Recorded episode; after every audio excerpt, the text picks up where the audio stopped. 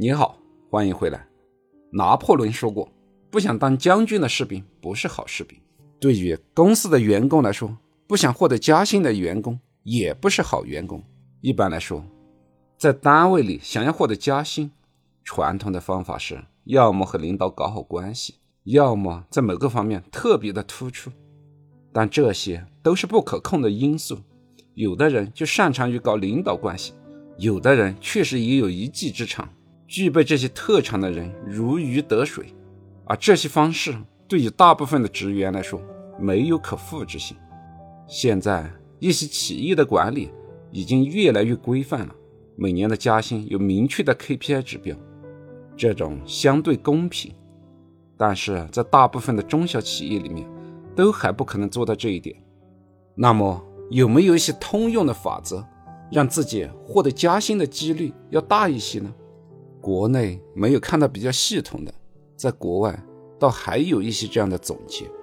德国的财经作者博多·舍费尔在《财务自由之路》一书中给出了十五条获得加薪的通用规则。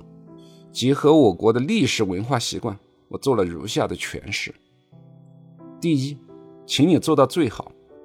在完成每一项任务时，就好像公司全体领导在旁边观看你一样，你的付出。总会有人看得到，你今天付出多少，决定了你明天能够赚多少。第二，请你从事能够创造收入的活动。每个公司的目标都是盈利和成长，在自己的工作中抓住能为公司创造价值的点，把它做好，为公司创造了价值，公司的收入就得到了提升，个人的绩效也就提升了。每个老板都不会拒绝为公司创造利益的人。第三。乐于助人，传播快乐，请你帮助每一个客户，帮助你的老板，帮助你的同事，使自己成为最受欢迎的人。百分之八十的晋升都是通过别人把你从基层推举上去的，而只有百分之二十的情况是被上级提拔的。受欢迎的人总会比其他人更容易受到提拔。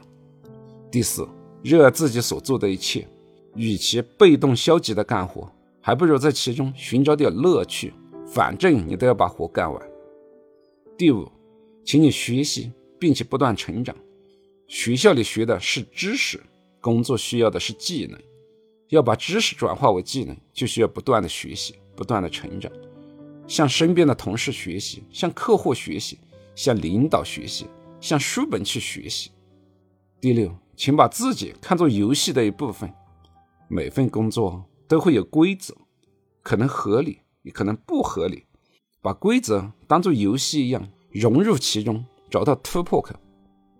第七，加强你的优势，补自己的短板，是所有中国式教育的方法。但实际操作中，补短板的效果往往不明显。按个人短板的提升进行评定，你永远可能都是最后一名。但是如果你能把自己的优势充分的发挥出来，比较容易得到别人的认可，充分发挥优势，规避或者弱化短板才是最重要的。第八，请你提高自信力，自信能带给自己克服困难的力量，让事情更容易办成。第九，真正做到全神贯注、专注，才容易把一件事情做好。第十，要有高度的紧迫感，工作中的拖延症是大忌，不管能不能做好。去干就是了，及时反馈。第十一，公开场合不要进行反对，老板和同事都不喜欢刺头。第十二，请你心胸开阔。第十三，请你承担全部的责任，工作中、生活上都要做一个负责任的人。道理很简单，关键是要能够做到。第十四，不要怀疑，而是要展示优势。在这里再次提到了展示自己的优势。这点非常重要。